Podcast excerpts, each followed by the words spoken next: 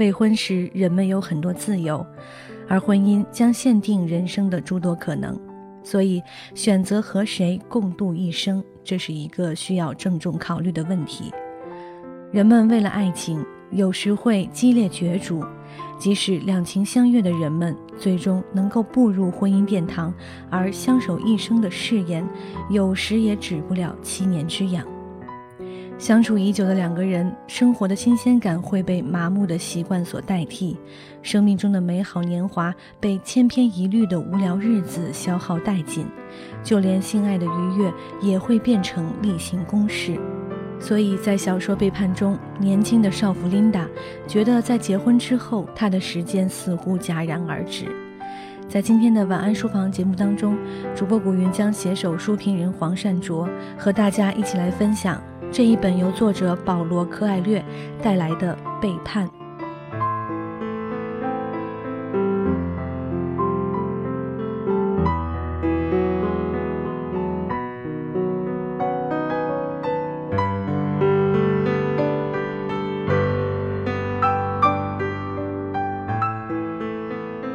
琳达的生活表面看去非常幸福，有一个堪称完美的丈夫，富有并且爱他，所以她穿着的是能用钱买到的最高档的衣服，这总能挑起男人的欲望，激起女人的嫉妒。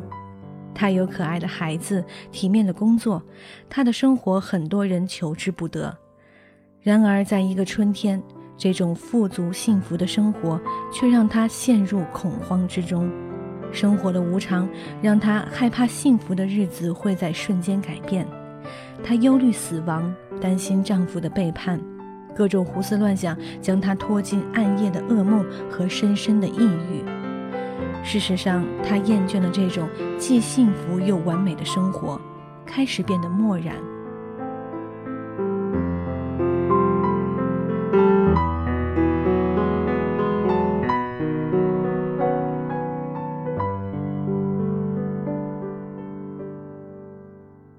琳达在偶然的时机遭遇自己中学时的男朋友雅各布时，她轻易的就沉沦在他的勾引，偷情的刺激让她无比兴奋，似乎又找到了好久都没有感觉到的幸福，就像寂静的暗夜里突然爆响的烟火。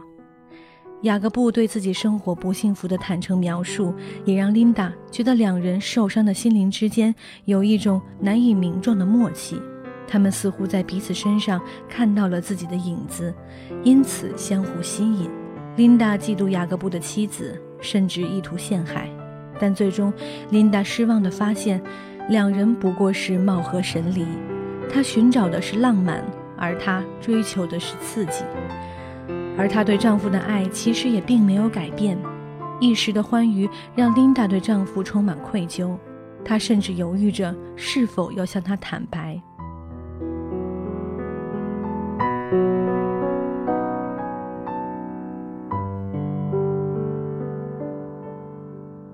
琳达的丈夫真的堪称完美，他对琳达的痛苦自责，甚至试着改变生活中的某些细节。年幼的家庭境遇让他十分反感嫉妒和猜忌，所以琳达连坦白的机会都没有。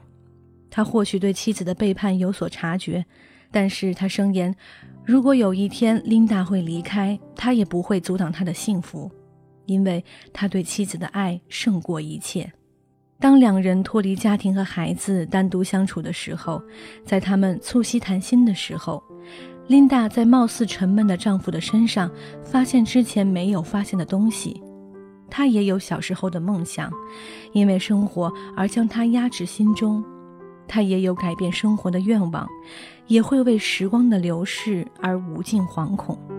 她发现自己承受的痛苦可能存在于每个人身上。包括自己的丈夫。琳达在丈夫的鼓励下，尝试从未体验过的跳伞运动。当置身于天际的时刻，她仿佛超越了虚无，体味到了永恒。这种凌空一跃的经历，让琳达从过去的生活中获得解脱，也让她体悟到，唯有爱才可以改变人类。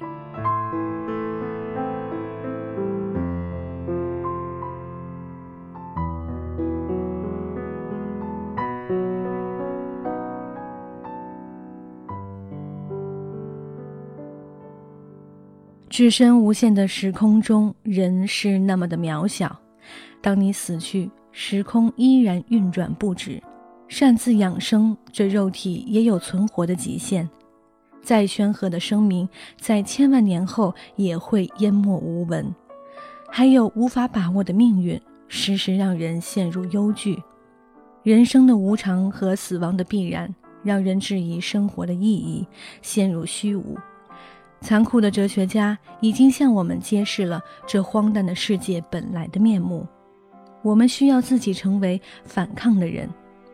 关于反抗的方式，有人皈依宗教，树立信仰，消解虚无；有人做不信教的圣徒，以强大的内心完成精神的自足。每个人都可以选择自己的方式，但相同的是要克制自己放纵的欲望。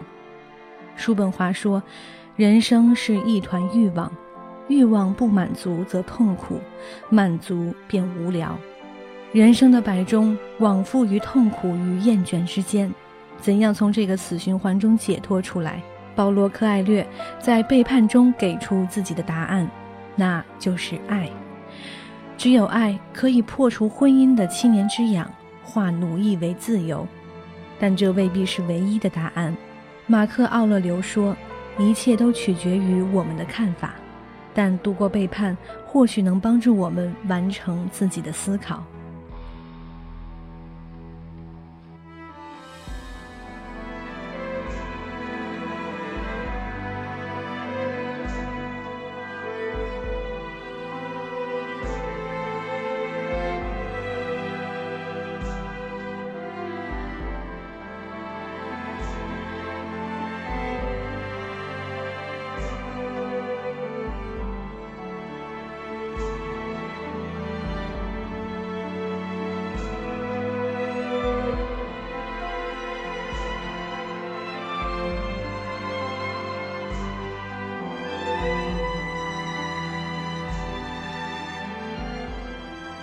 好了，今天的书就一起分享到这里。如果你喜欢本期的书评内容，可以在豆瓣当中搜索“黄善卓”来关注书评人黄善卓。我是倾听有声工作室主播古云。如果你喜欢我的节目，可以在新浪微博当中关注 A N N 糖水的云儿，或者关注我的个人公共微信号“静听书屋”。让我们下期再见。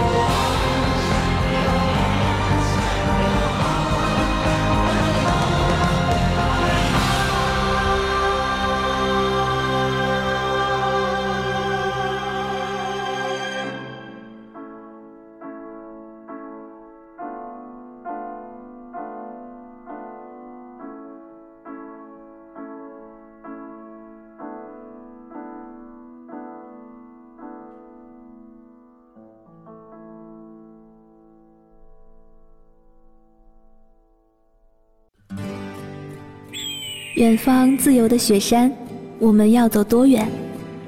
在沸腾的世界中，哪里有长满苔藓的清泉？在已是枯荣的树下，你是否看过日落时金黄色的海？漫天飞雪的时刻，你愿意和谁围坐在炉边，谈谈心事，聊聊天？公众账号搜索“静听有声工作室”，很期待在那里和你相遇。